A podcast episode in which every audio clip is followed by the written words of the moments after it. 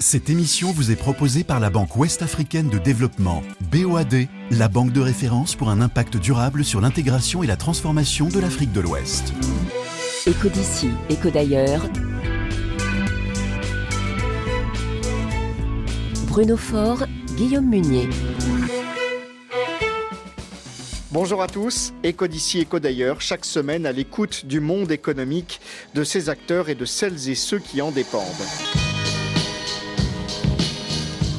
Une planète secouée par les conflits en tout genre, où la géopolitique se mêle de plus en plus souvent à la vie des entreprises. Les investissements, à l'image des annonces faites cette semaine par le Qatar en France, 10 milliards d'euros d'ici 2030. De nouveaux secteurs sont ciblés. On va y revenir en détail dans quelques instants avec l'économiste Younes Belfella. Investir, oui, et surtout dans les infrastructures. C'est l'une des grandes priorités en Afrique, on le répète souvent ici.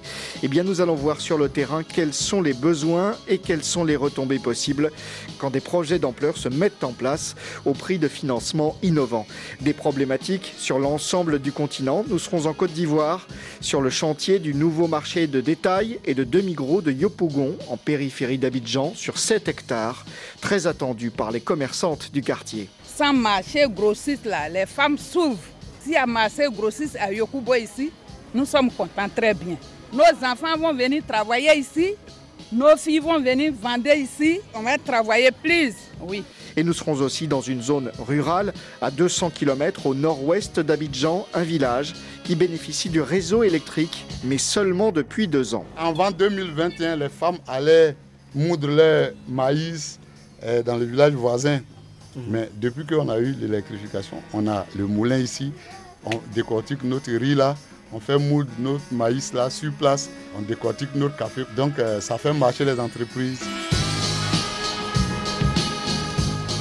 Et cela change tout, ou presque tout. Nous le verrons. Nous entendrons les promoteurs de ces projets et leurs bénéficiaires, notamment les entreprises en quête de nouveaux revenus et du développement de nouvelles activités.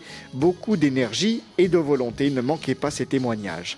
D'autres infos, d'autres détails sur notre page Facebook RFI Echo, où vous êtes de plus en plus nombreux à nous suivre.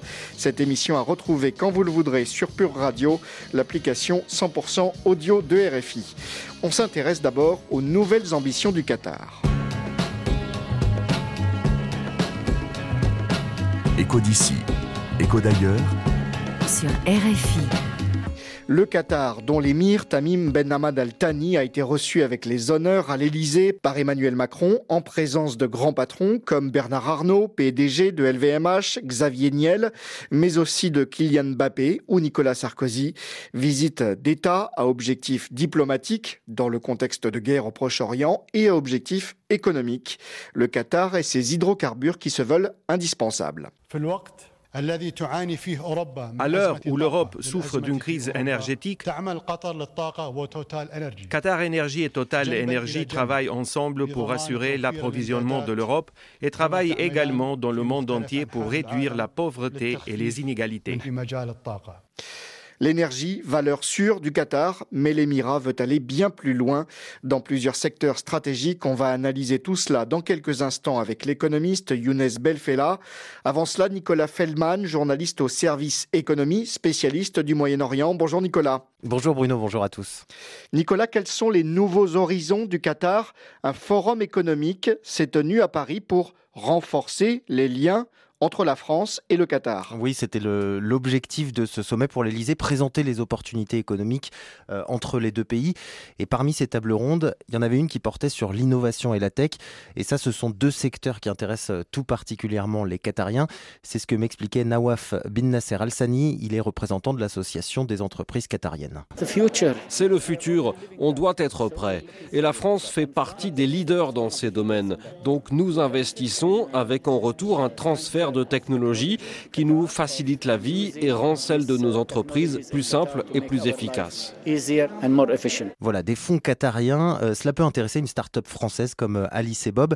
Elle développe un ordinateur quantique, vous savez, ce sont ces, ces super calculateurs qui promettent de révolutionner notre monde, mais tout cela coûte très cher. Théo Perronin est le cofondateur de cette start-up. Si je souhaitais aujourd'hui lever 100 millions d'euros, je dois trouver un investisseur principal qui contrôle un fonds d'un milliard. Et des fonds d'un milliard en Europe prêts à investir dans de la deep tech pré-revenu, ça court pas les rues. On doit devenir ce leader mondial si on veut survivre. Et donc pour cela, on doit jouer le jeu de la scène internationale dans sa totalité. Et donc pour moi, cet événement comme d'autres sont l'occasion de effectivement de solliciter des, investissements, mais aussi des, partenariats et des, contrats, euh, d'aller vendre nos machines euh, à l'ensemble de ces géographies. Alors pour le moment, euh, aucun investissement n'a été annoncé. Il s'agissait là de rencontres entre des entreprises, mais d'après un responsable du patronat français, les relations dans ces secteurs d'avenir vont s'intensifier ces prochains mois. Merci Nicolas et bonjour Younes Belfella. Bonjour Bruno Fort, merci pour l'invitation. Professeur d'économie à l'Université Paris 8, fondateur du groupe de recherche MedFocus. Vous êtes déjà venu ici fin 2022, c'était juste avant le mondial de foot au Qatar, une vitrine économique pour l'Émirat, qui continue donc de tisser sa toile chez ses partenaires, dont la France. Toujours la diversification de l'économie, c'est ça? Oui, Effectivement, c'est la question de la diversification de l'économie qui est un moteur euh, des, affaires du Qatar à, l'étranger, principalement par la contrainte euh, démographique d'abord du pays dont il y a seulement 300 000 nationaux et géographique de ce petit État qui cherche et qui a de l'argent et qui vise en fin de compte externaliser ses investissements à l'étranger à travers le fonds souverain d'investissement. D'abord pour avoir une rémunération sur ces investissements, soit des parts des, dans des entreprises ou même d'achat de, de dettes. Et deuxièmement, c'est pour aussi acheter de l'influence économique à l'étranger. Le Qatar Authority Investments, qui est le, le fonds souverain d'investissement du Qatar, avec un budget de 300 milliards de dollars, il y a un intérêt, bien évidemment, à mobiliser ces investissements à l'étranger. Du point de vue du Qatar, que peut lui apporter la France, selon vous? La France est un pays extrêmement stratégique pour euh, les, investissements euh, du Qatar d'un point de vue économique. D'abord par sa position en tant que premier pays européen en matière d'attractivité des investissements, le développement de certains secteurs euh, stratégiques et également de certains secteurs émergents ont poussé le Qatar depuis 2007 à réfléchir à une stratégie d'investissement en France. Là, on parle à peu près de 40 milliards d'investissements du Qatar en France, divisés entre 30 milliards d'investissements qui sont faits par le fonds souverain à travers euh, des achats euh, d'actions dans des grandes entreprises françaises comme Total, comme Violia, comme Vinci, comme Le Printemps, dans des marques aussi de, luxe comme Galerie la, la, Lafayette ou dans des, hôtels et des, palaces. il y a 10 milliards d'euros qui sont sous forme d'investissements immobiliers par des acteurs privés. Et là, la famille régnante, la famille Altiani, dispose d'un portefeuille immobilier très intéressant en, France. Il dispose du le plus grand club de football en, France. Donc tout ça, ce sont des éléments qui ont mené le Qatar à avoir toujours une stratégie d'investissement bien fondée en, France et qui n'est pas la seule parce qu'il y a aussi d'autres investissements aux États-Unis, en Angleterre, en Allemagne et dans des grandes entreprises. Euh, alors est-ce que, Younes Belfella, est-ce que le Qatar bénéficie d'avantages fiscaux en France et en Europe. Oui, en France, il y a un bénéfice concernant euh, les investissements en immobilier en particulier, parce qu'il y a une exonération fiscale de la plus-value immobilière à l'époque euh, du, président Sarkozy, même que le président Macron, il a donné une promesse en 2017 pendant sa campagne présidentielle d'annuler cette exonération, mais ça n'a été pas fait. On sait parfaitement euh, actuellement qu'il y a à peu près 10 milliards d'investissements du Qatar dans le secteur immobilier, qui représente une rente financière extrêmement importante. Et ça, bien évidemment, évidemment, ça reste une particularité par rapport aux autres investissements du Qatar en Europe. Par exemple, les investissements du Qatar en Allemagne, ça avoisine 25 milliards d'euros, dont même des, grandes entreprises comme BMW ou également la banque euh, Deutsche Bank. Mais il n'y a pas d'exonération fiscale qui est donnée par d'autres pays. Là même dans le secteur immobilier, les investissements du Qatar, euh, et ça c'est un chiffre qui était euh, annoncé par le, le Guardian, qui parle que 14% de l'immobilier de la ville de Londres appartient au Qatar, mais il n'y a pas d'exonération Et que peut apporter dans un autre sens, le Qatar à la France, au-delà des financements de ces milliards d'euros On pense euh, avant tout au contrat d'armement?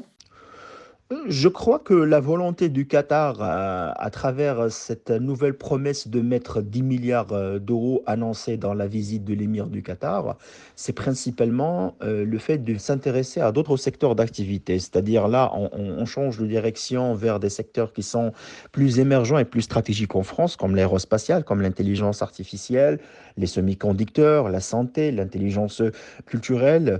Et ça représente des secteurs qui rentrent clairement dans le, dans le vif de la souveraineté économique euh, française. D'ailleurs, je, m'interroge d'ailleurs par rapport aux, aux, différents rapports qui ont été publiés, soit par le Parlement concernant les ingérences étrangères en matière d'investissement ou la nécessité d'avoir une nouvelle stratégie d'intelligence économique, par les notes qui sont faites par la DGCI ou par le service d'information et de la sécurité économique à Bercy, qui ont appointé à plusieurs reprises qu'il faut euh, mettre fin à certaines interventions concernant les investissements en, en France.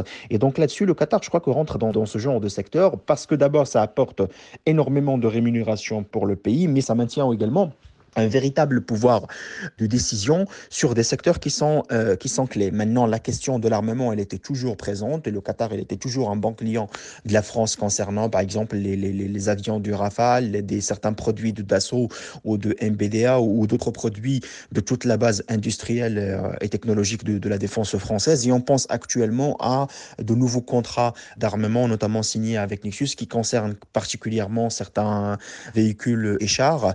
Et ça, c'est un privilège qui est euh, donné en quelque sorte par le, le Qatar à certains produits euh, français comparé à d'autres produits qui ont été proposés par l'Allemagne ou par même par la Turquie. La France qui s'est fixé comme objectif d'être présente dans le golfe Persique, pas qu'au Qatar d'ailleurs, euh, également chez ses rivaux, est-ce que c'est un jeu dangereux? Non, je crois que c'est une stratégie d'équilibre qui est positionnée par le président Macron, d'avoir des bonnes relations économiques également avec les autres partenaires de la France dans les pays de Golfe, principalement euh, l'Arabie saoudite et les Émirats. Maintenant, il y a une concurrence entre ces trois pays, c'est-à-dire qu'il y a un besoin de guerre, mais cette guerre que ces pays n'arrivent pas à la faire d'un point de vue militaire, bah, ils arrivent à la faire d'un point de vue économique ou bien en matière d'influence. Et on voit qu'il y a un intérêt par rapport aussi à la question de la culture, le Louvre par exemple, la question d'avoir des universités comme la, la, Sorbonne, le fait d'avoir une attractivité des investissements surtout en matière de services, euh, de restauration, de l'activité bancaire, ça laisse bien évidemment une opportunité pour les entreprises françaises. On parle quand même de 200 entreprises françaises qui travaillent régulièrement dans les pays du Golfe, mais ça touche pas à des secteurs qui sont très stratégiques parce que ça reste toujours la priorité dans les partenariats stratégiques pour les pays du Golfe. C'est généralement signé soit avec les États-Unis, l'Angleterre ou même récemment avec la Chine, qui est le premier investisseur dans cette région et le premier partenaire commercial des, pays du Golfe. Donc là-dessus, une position équilibrée, c'est très importante, mais il faut aussi penser à la contrepartie pas seulement économique, mais la contrepartie politique. Et il faut s'interroger par rapport à est-ce que le, les, ces investissements ou l'argent déposé par le Qatar en, en France, c'est aussi une contrepartie de ces actions concernant euh, le financement ou l'influence en général? Merci à vous, Younes Belfella. Merci de m'avoir invité. Au revoir. À bientôt, Younes Belfella. J'en profite pour vous annoncer qu'Eco d'ici, Eco d'ailleurs vous parlera très bientôt de Dubaï. Autre émirat dans la course aux investissements étrangers, la France y est de plus en plus présente, l'Afrique aussi. Vous en saurez plus prochainement. Avant de partir, comme promis, en Côte d'Ivoire, voici Monsieur Giscard. Go back. Sous ma je te le dis sans faille. Un jour avec la je pourrais peut-être enfin m'en aller. Que quand je suis down, je pas tu t'en ailles, mais ça je capte capre. Mais puis je peux jamais go back, ce pitch est ma dope. J'pense à toi quand je commande ta système. Mais si tu craques, mange pas que tu penses à d'autres. Je même plus qu'à la doute, bête, t'es ma go. Viens,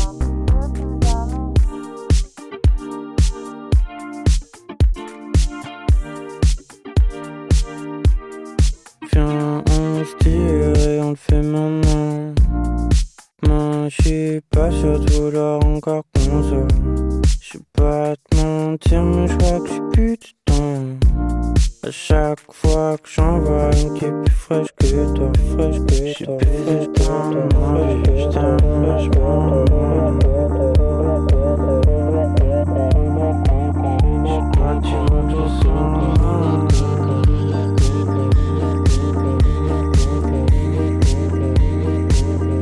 Mais puis je peux jamais go back. Ce bitch est ma dope. Pour ça, toi, quand je commets tu m'as.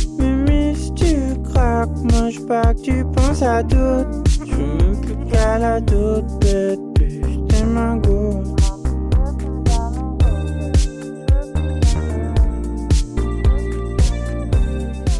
Monsieur Giscard, go back dans Éco d'ici, Éco d'ailleurs, sur RFI.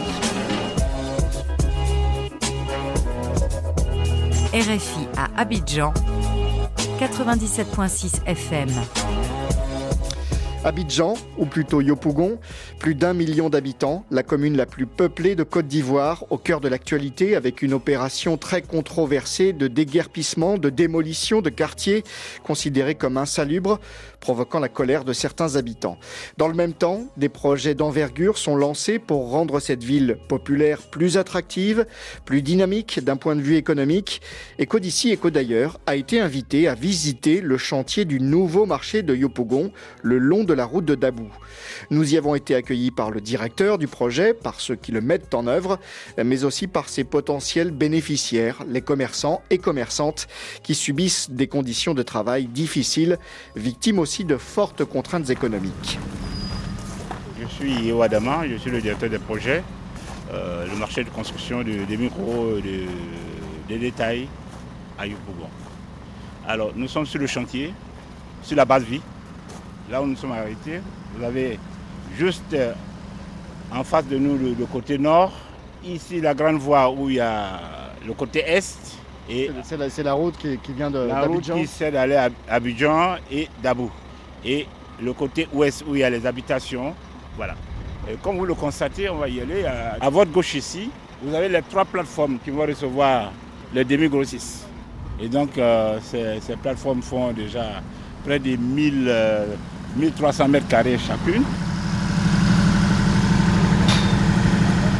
Donc là, on est, on va dire, à la, fin du gros œuvre ou pendant le gros œuvre? On est en train de finir avec le, gros œuvre. Parce que ici, la, particularité de notre marché, on a beaucoup plus de construction métallique. Bonjour, je me présente à Koulibaly Mamari, ingénieur travaux chez TGCC sur le projet marché des demi-gros et des détails de la commune de Yupougon. On est sur un, immense projet, 7 hein, hectares de, surface. Quelles sont les difficultés potentielles euh, Est-ce que les, intempéries, par exemple, quand on a un gros orage, quand on a une grosse pluie? Effectivement, euh, sur ces sites particulièrement, les intempéries, c'est vraiment difficile à maîtriser. C'est une cuvette. Donc dès qu'il pleut un peu, nous avons toute la surface qui est inondée. Il faut purger l'eau, il faut euh, enlever la boue, donc ça demande beaucoup d'énergie. Maintenant, pour les principales informations, ça concerne vraiment euh, le volet sécuritaire. On veille à ce que euh, les ouvriers, quand c'est des travaux en hauteur, les consignes euh, d'HSC soient respectées. Et si c'est des travaux en saison pluvieuse, on veille à ce que bon, tout le monde porte ses chaussures de sécurité avec des bottes convenablement. nous avons des relais HSC qui couvrent tous les chantiers, qui veillent vraiment à ce que tout se passe euh, dans les normes ESS. Euh, e D'un point de vue euh, technique, si j'ai bien compris, il y a pas mal de, constructions métalliques, c'est ça mais, pas que Oui, pas que. Par exemple, c'est le bâtiment qui est juste derrière nous, le pavillon administratif, c'est de l'autre côté. Et à partir de là, nous avons le pavillon de produits manufacturiers, des box et des boutiques. Donc nous avons des niveaux qui sont en béton armé et même qu'il y a une charpente qui couvre en haut. En plus que ça, nous avons euh, une bonne partie euh, de la construction en PTC, les briques de terre euh, compactées. Parce que quels sont les, avantages de ces matières? Le métallique est plus léger? Effectivement, par rapport au poids du béton, le métallique est plus léger, c'est plus économique et puis même du point de vue entretien, c'est plus facile. Je donne un exemple. Pour une dalle en béton armé qui laisse tomber de l'eau, c'est pas facile à, corriger. Mais pour une charpente, par exemple, qui laisse tomber de l'eau, il suffit de voir la tôle, elle est là, la matière est là, tout de suite on peut détecter et puis on peut la remplacer. Maintenant, par rapport aux briques de terre compactées, l'avantage c'est que c'est à partir des matériaux naturels qui sont disponibles dans les alentours du chantier qu'on peut s'en procurer euh, de manière euh, facile. Vous avez dit il faut que ça soit euh, viable d'un point de vue euh, économique. Comment est-ce que quand on est euh, ingénieur, on travaille avec l'aspect financier d'un projet comme celui-ci? D'accord, pour un projet comme celui-ci, on a tout, tout, est défini. Si on doit faire du béton, on sait à combien on achète le béton. Donc si tu dois travailler avec les financiers, il faut que tu arrives à le convaincre que si j'achète le béton ou bien si je fabrique le béton sur place, voilà ce qui est économique. Donc du moment que tu arrives à lui rassurer de ce volet avec une marge qu'on peut avoir à la fin, alors le travail devient plus facile. Ça veut dire qu'on surveille même l'évolution des matières premières parce que. Bien sûr. Bien sûr. le, on sait que le métal a, par exemple, euh, beaucoup, beaucoup augmenté. Euh, oui, le métal est beaucoup augmenté. Et ça, ça nous donne même des préférences là où on va acheter le matériel. Euh, nous, dans notre prospection, on s'est rendu compte que dans l'espace européen, le, fer nous revenait un peu plus cher. Donc on a préféré aller chercher en Chine. Donc il y a, tout ça qu'il faut prendre en compte euh, dans les calculs, dans les commandes et puis dans l'exécution. Et ce qui est produit localement, ce qui vient de, plus près ici, est a priori moins cher? Ça dépend, ça dépend. Si c'est une quantité moindre, local, ça peut te revenir moins cher. Mais si la quantité devient importante, même celui à qui tu vas confier des favoris locales, il va te ramener de la matière de l'étranger. Donc si tu as la possibilité de voir euh, ta commande globale à l'étranger, tu vas avec quoi. Eh bien, merci, bonne chance pour la suite du, chantier. Merci à vous également. Voilà, le décor est, est planté sur ce chantier imposant où les ouvriers s'activent.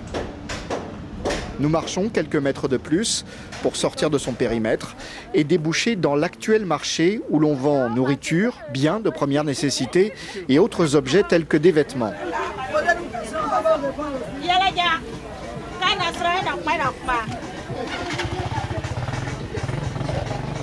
Dans les allées, défoncées par les intempéries, à certains endroits encombrés de déchets, nous rencontrons les commerçants et les commerçantes prêts à commenter l'arrivée d'un nouveau marché. Bonjour.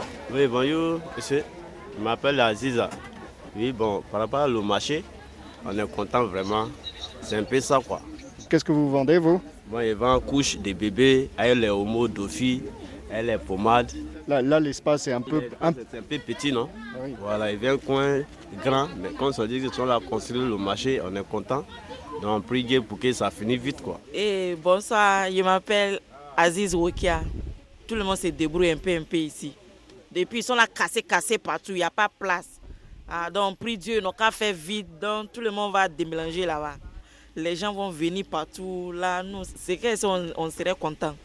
Donc, on prie Dieu, machine a vite fini. Là, les clients vont venir partout. Ah, gouvernement, Sabali, il faut venir arranger le marché là où il n'y a pas de place. On souffre, on débrouille, on est au bord de la route. Pardon, il faut avoir pitié de nous.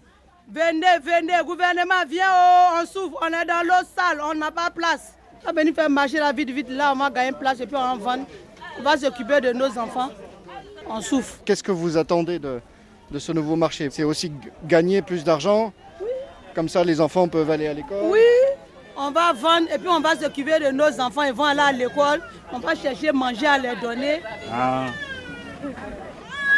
Mon nom c'est Kramoko Mabouema et vient de Makono.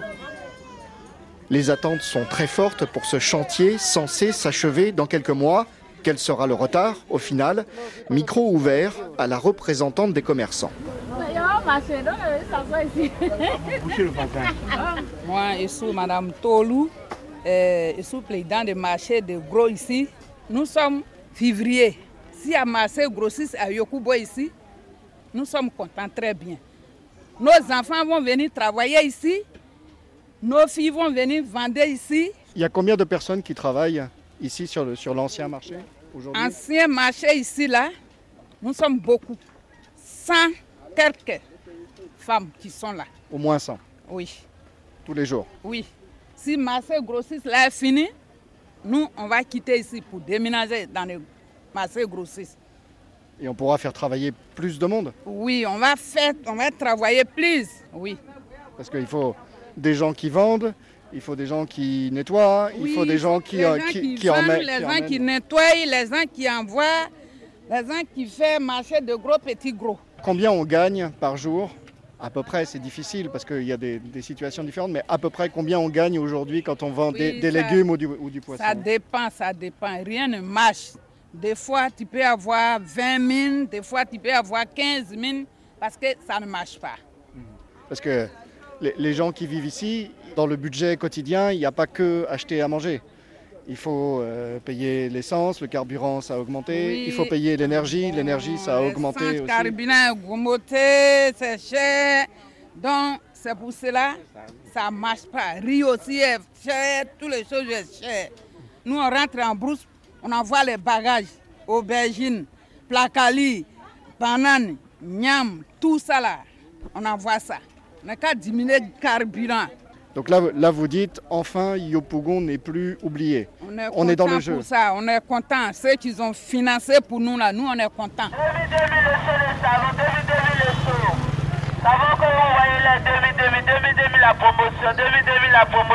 Un financement sur lequel nous allons revenir dans quelques instants. Ultime question au directeur du projet, Adama Yeo, qui nous explique les objectifs globaux du projet PACRA, projet d'aménagement des quartiers restructurés d'Abidjan. Un budget estimé à 33 milliards de francs CFA. Le gouvernement de Côte d'Ivoire étant accompagné de l'Agence française de développement. Alors le projet s'étend sur trois communes, Yopougon, Abobo et Koumassi. Et comme vous le constatez, ce sont des quartiers restructurés. Ils sont démunis de tout équipement. Et donc euh, l'État de Côte d'Ivoire avec l'AD ont décidé d'équiper ces quartiers et d'améliorer les conditions de vie. Et donc il va y avoir des voies bitumées à l'intérieur de ces quartiers, dont celle-là, par exemple, qui va bitumer.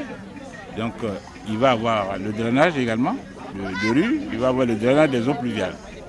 À côté de ça, euh, le projet prévoit construire des écoles primaires. L'idée, c'est effectivement de voir l'aménagement de façon générale, pas juste construire une nouvelle infrastructure sans penser à tout ce qui est autour. Ben non, c'est un projet intégré. Vous voyez, euh, c'est vrai, il y a une belle infrastructure qui va se réaliser là. Mais avant, pas, ce sont deux projets qui sont distincts. Nous, on a nourri, les, nous, mairie, on a nourri l'idée de construire le marché. Quand l'État de Côte d'Ivoire a pensé qu'il faut équiper et restructurer tous les quartiers. Et en plus, c'est une population qui augmente encore. On Ah oui, tout à fait. Un accroissement démographique. Donc il faut penser à, non pas juste à- aux cinq prochaines années, il faut Non, penser à, à- à 20, 25, 30 ans. Mais oui, ça, non seulement la population augmente, mais écoutez, le développement nous allons apporter dans ce quartier, vous allez voir, euh, les constructions vont, vont changer auto- automatiquement. Le type d'habitat va changer. Il faut donner un peu plus de valeur à son terrain. Donc on peut raser, on reconstruit une belle maison, on va une plus-value sur les loyers. Donc, euh, vous voyez, il y a des gens euh, qui vont gagner. Euh, c'est vraiment un projet très intégré.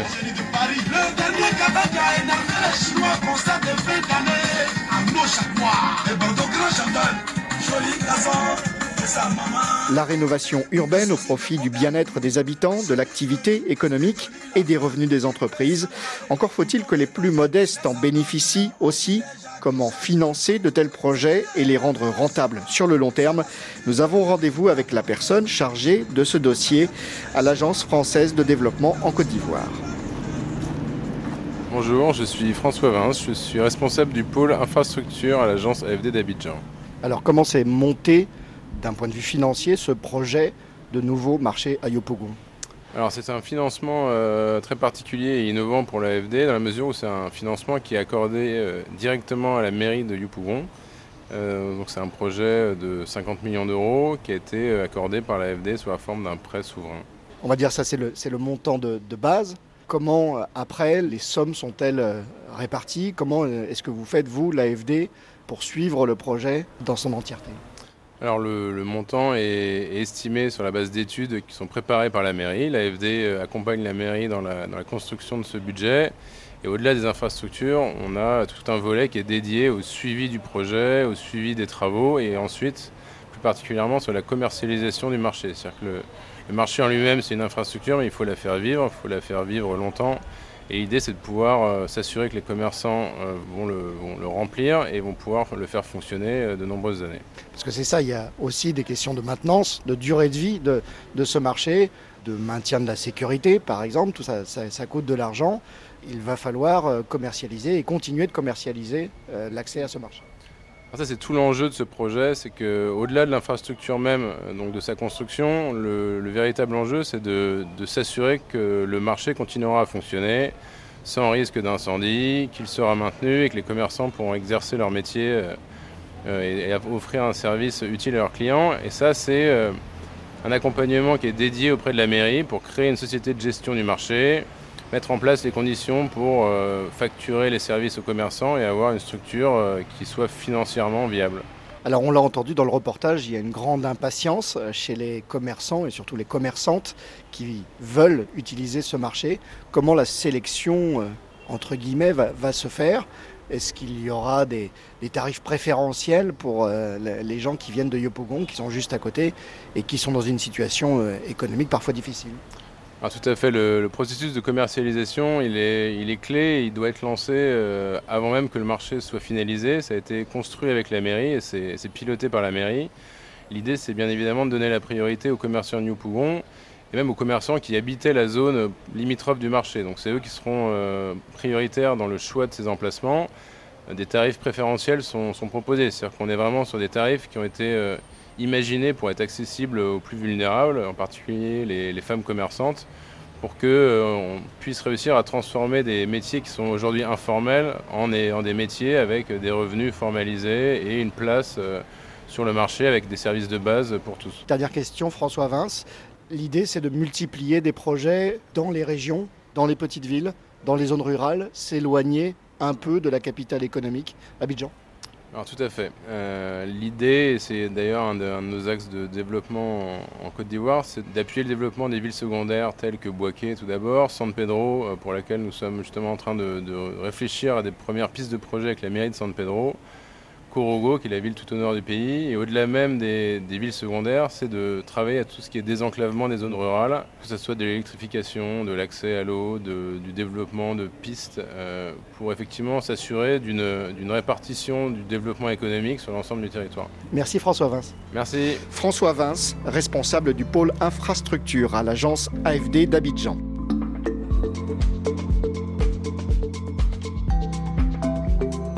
Éco d'ici Écho d'ailleurs. Renault Fort.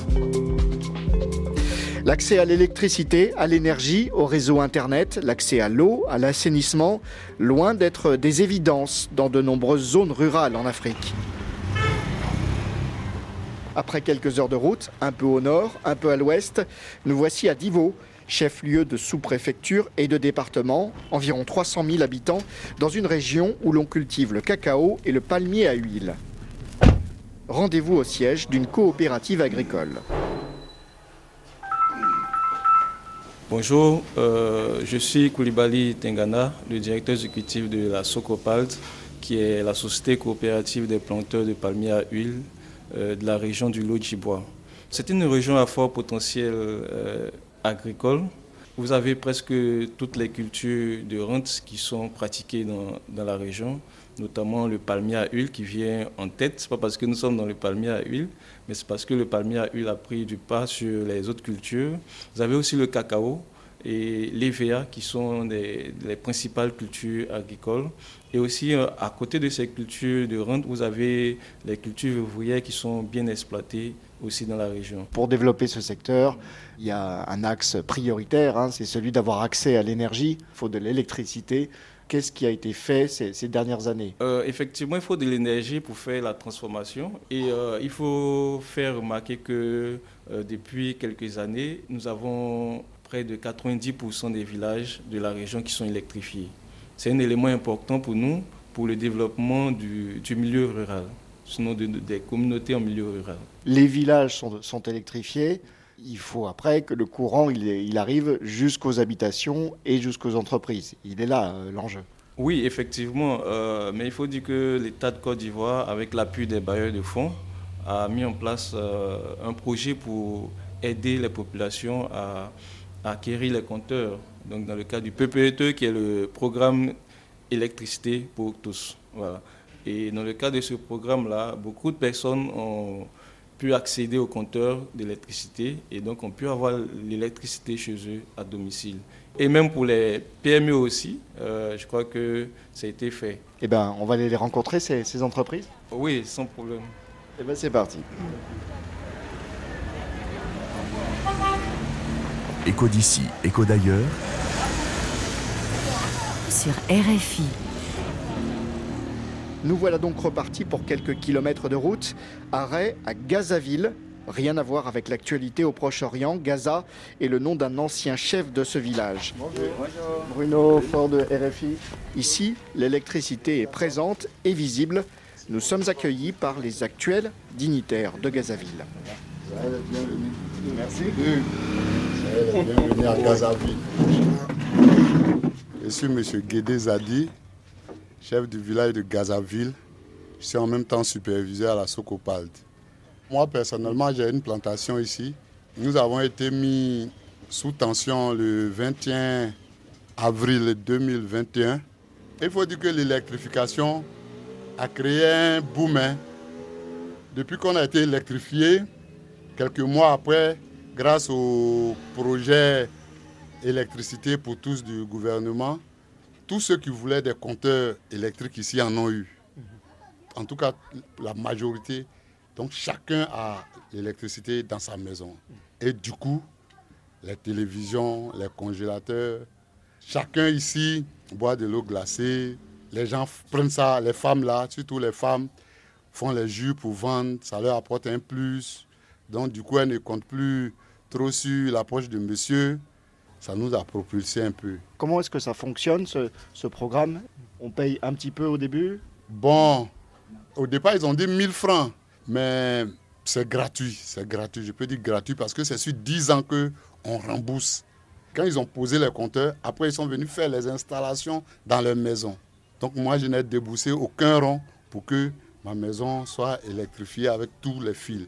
Donc, quand vous rechargez votre compteur avec 2000 francs, il y a une partie qui compte pour le remboursement. Et ça, c'est sur 10 ans. Et ça, tout le monde peut se le permettre Oui, Tout le monde, tout le monde, tout le monde peut se le permettre. Et rembourser un prêt de 3 000 et 320 000 ou bien 325 000 francs sur 10 ans, c'est prenable. Chacun veut électrifier sa maison. C'est-à-dire que quand il n'y a pas le courant, il n'y a pas de souci, chez toi peut être noir, mais une fois que le courant est venu, quand chez toi est noir, c'est pas bon. Ça veut dire que tu, tu n'as pas rechargé. Alors que là, c'est ta dignité qui est en jeu. hein. Mais on voudrait, la chose qui nous manque, c'est le château d'eau. Vous voyez, notre village est sur un plateau. On a une seule pompe à motricité humaine qui a été créée depuis de 81, 1981. La population aujourd'hui tourne autour de 1200 habitants. Pour une seule pompe, c'est pas évident que tout le monde soit servi en eau potable. Donc, euh, le château là, ça nous tient à cœur et vraiment, pour ça, on est en train de frapper à toutes les portes. C'est pourquoi n'importe quel étranger qui vient ici, on lui parle de ça, parce qu'on ne sait pas d'où peut venir la bonne nouvelle, notre bonheur. Sinon, l'arrivée de l'é- de l'électricité, ça a presque coïncidé avec le bitumage. Donc, du coup, ça nous a désenclavés. C'est la question que j'allais vous poser. Vous avez été électrifiés donc euh, tous en, en 2021. Est-ce que là déjà en deux ans, vous commencez à voir les bénéfices pour les revenus de- de certaines entreprises? Ça apporte un plus depuis qu'on a eu l'électrification. On a le moulin ici, on décortique notre riz là, on fait moudre notre maïs là sur place, on décortique notre café comme mon secrétaire est en train de le faire en ce moment. Donc euh, ça fait marcher les entreprises.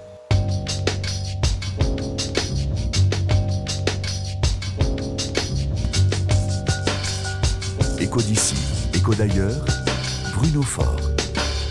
Le congélateur est là, il est rempli de... Vous voyez, il y a du lait, il y a du bissap, il y a du jus de baobab. Même elle fait de la glace. Elle met l'eau, elle fait de la glace, elle vend l'unité à 50 francs. Donc, euh, avec cette vague de chaleur là, si elle vend 50 boules de glace à 50 francs, ça lui fait un peu d'argent. Le bissap, le jus, tout ça, ça marche. Tout à l'heure, pendant qu'on sera assis, vous allez voir les enfants qui vont venir commander. Donc ça, ça fait du bien. S'il y a plus de revenus pour la famille, c'est a priori plus d'enfants qui vont à l'école, non? Voilà, voilà. S'il y a plus d'argent, puisque C'est le manque d'argent qui fait souvent qu'on ne met pas les enfants à l'école. Merci, monsieur le chef du village. Merci beaucoup, monsieur. On, on va aller voir le moulin. On va aller au moulin en même temps. Il y a encore du tout. Si ça chauffe, appelez-le euh.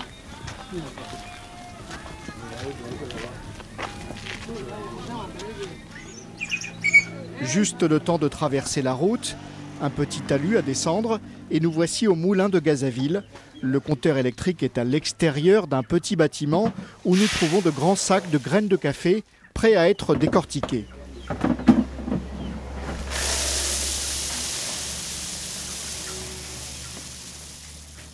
L'électricité est ici est dans le moulin.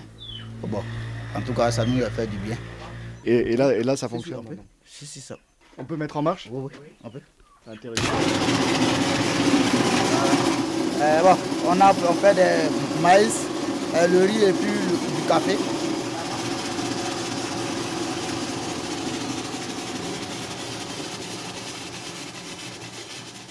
Et, donc là, on- effectivement, en, en quelques minutes, un énorme sac qui Ouais, se ouais. transforme en, en c'est grains de café. de café. Voilà. Donc c'est ce qui est là. Et là, et là, euh, et là le- le- le- pour vous, le café, il est, il, est, il est parfait, il est prêt à être vendu? Voilà, il est prêt à être vendu comme ça. Dès que c'est décortiqué comme ça, il est prêt à être vendu. Pas de, pas de souci. Moi, je suis Koulibaly Do Aboulaye, étudiant. Mais aujourd'hui, je me retrouve dans un moulin comme c'est fait par mon grand frère. Bon, je suis venu pour la gérance. Donc, euh, je suis là pour ça. D'accord. Et vous êtes, vous êtes étudiant en, en quoi? En génie énergétique et environnement. Ah bah, Justement, alors. Bonjour, je suis euh, M. Bamadrissa, secrétaire du chef du village. Et Je suis né ici.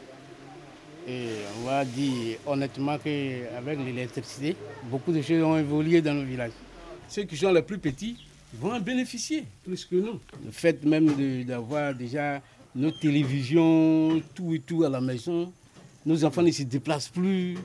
Avant, quand il y avait un match ici, je me déplace pour aller dans le village voisin. Et comment on appelle ça, les ordinateurs, les enfants, nos enfants commencent à travailler l'ordinateur. On ne pouvait pas imaginer cela. Des on ne pouvait pas imaginer cela. Voilà. Au passage, l'électricité et la lumière, c'est aussi plus de sécurité. En tout cas, oui. C'est la sécurité d'abord. Parce qu'avant, quand il faisait nuit, tout le monde est caché. Quelqu'un peut venir qu'à toi et puis il te fait le mal. Moi, je dis c'est impossible. Quand vous êtes ici la nuit, vous pensez que vous êtes ici la journée.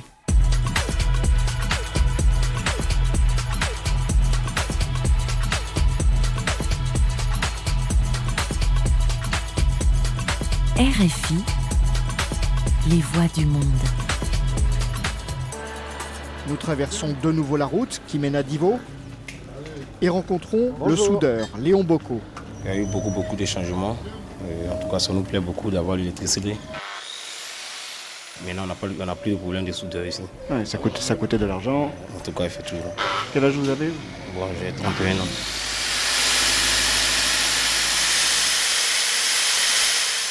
Un peu plus loin encore, dernière illustration du bénéfice qu'apporte l'accès à l'électricité, la plateforme de pesage des productions agricoles, un pont à bascule. Bonjour, je m'appelle Diomandé Mariam.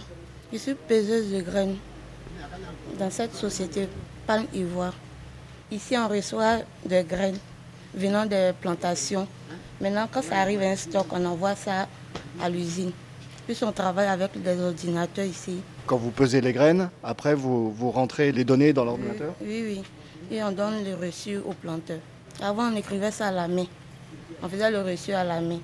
Et ça ne plaisait pas au planteur. Il voulait le reçu tiré par les photocopieuses. Donc ça nous a servi à beaucoup se développer dans le travail. Est-ce que vous vous souvenez du, du premier jour où vous avez eu euh, l'électricité et, et- et ce que ça a changé? Oui, le premier jour, ça a été une grande joie. On était contents, les villageois, tout le monde était content. On a fait une grande fête.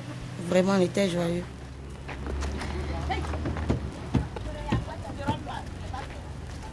Il est l'heure pour nous de quitter Gazaville, Divo et leurs nouvelles ambitions économiques.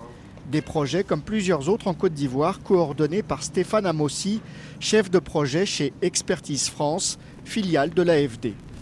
Stéphane Amossi, bonjour. Bonjour Bruno. Qu'est-ce que vous retenez de ce que vous avez entendu euh, aujourd'hui euh, chez des personnes qui sont extrêmement soulagées d'avoir enfin euh, accès à l'électricité effectivement, je suis très satisfait hein, parce que ça donne du sens hein, à ce que, aux actions que nous menons sur le terrain, notamment à travers le projet Max. Comme Max, c'est maximisation des impacts de l'électrification rurale. Donc notre objectif principal, c'est vraiment de faciliter l'accès à tout ce qui est équipement électrique qui va permettre, dans un premier temps, aux ménages aussi de pouvoir être dans un certain minimum de confort. Je pense notamment à des, à des téléviseurs, à des réfrigérateurs, ventilateurs et autres. Mm. Et surtout aussi des équipements de production. Là, tout à l'heure, dans le village qu'on a visité, vous avez vu qu'on a un moulin électrique. Et tous ces équipements-là sont ces équipements que Max aussi va pouvoir euh, promouvoir à travers euh, la coopérative Socopad qui intervient dans la zone Divo et qui est un des bénéficiaires de la subvention dans le cadre du nouveau projet. Mm. Alors, il y a un point très important, c'est la mise en place de financements innovants, euh, spécifiques à ce type de projet. On ne fait pas ici dans une région rurale à 3 heures d'Abidjan la même chose que effectivement dans la capitale économique du pays. Bien sûr, bien évidemment. Je pense que c'est un des axes stratégiques d'intervention du projet MAX la question du financement parce que euh, aujourd'hui euh, les populations en, zone rurale sont censées réputées être pauvres. Donc nous dans le cadre du projet, ce qu'on favorise à travers les acteurs euh, qui travaillent en zone rurale, les ONG, les coopératives, sont nos bénéficiaires de subventions, qui travaillent avec des associés, avec des microfinances. Je peux citer aujourd'hui dans la zone de Divo, la COPEC, qui va permettre d'accorder des crédits équipements à des populations, à des personnes qui veulent mener des activités, qui va leur permettre de pouvoir acquérir ces équipements-là et rembourser ça de manière euh, tempérée, bien sûr, liée aussi en fonction aussi de leurs revenus qui est beaucoup saisonnier. Il y a aussi d'autres mécanismes d'épargne, avec aussi des AVEC qui sont des associations villageoises d'épargne de crédit. Donc ça permet aussi à leurs membres de pouvoir épargner sur une période et à l'issue d'une certaine cotisation, acquérir un certain nombre d'équipements pour pouvoir aussi développer ces, activités. Nous, on essaie d'être euh, des interlocuteurs, de pouvoir mettre en place, aider à la mise en place d'un certain nombre de mécanismes, accompagner ces, mécanismes, s'assurer aussi qu'elles aussi prennent en compte euh, euh, tous ces aspects-là liés, aux, des aspects sociaux liés vraiment aux, revenus des populations, euh, sur les équipements qui vont être mis à disposition des populations. Il faut qu'on s'assure que ce soit des équipements économes en énergie, pour ne pas qu'il y ait aussi un impact aussi sur les revenus à travers la facture d'électricité. Donc c'est toute cette coordination-là qu'on essaie de mener. Et bien évidemment, aujourd'hui, les choses se passent très bien sur le terrain. Merci Stéphane Amossi. Merci à vous, Bruno.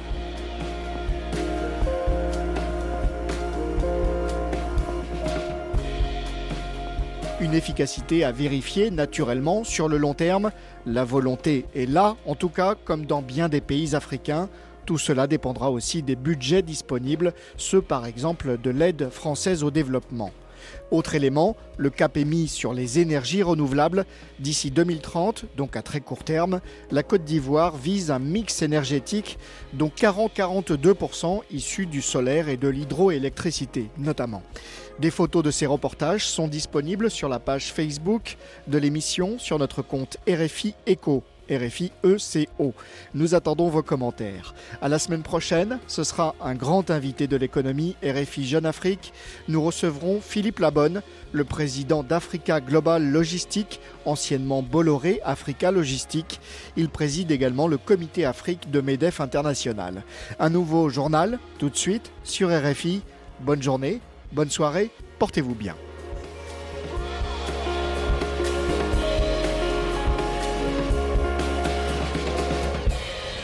Cette émission vous a été proposée par la Banque Ouest-Africaine de Développement, BOAD, la banque de référence pour un impact durable sur l'intégration et la transformation de l'Afrique de l'Ouest.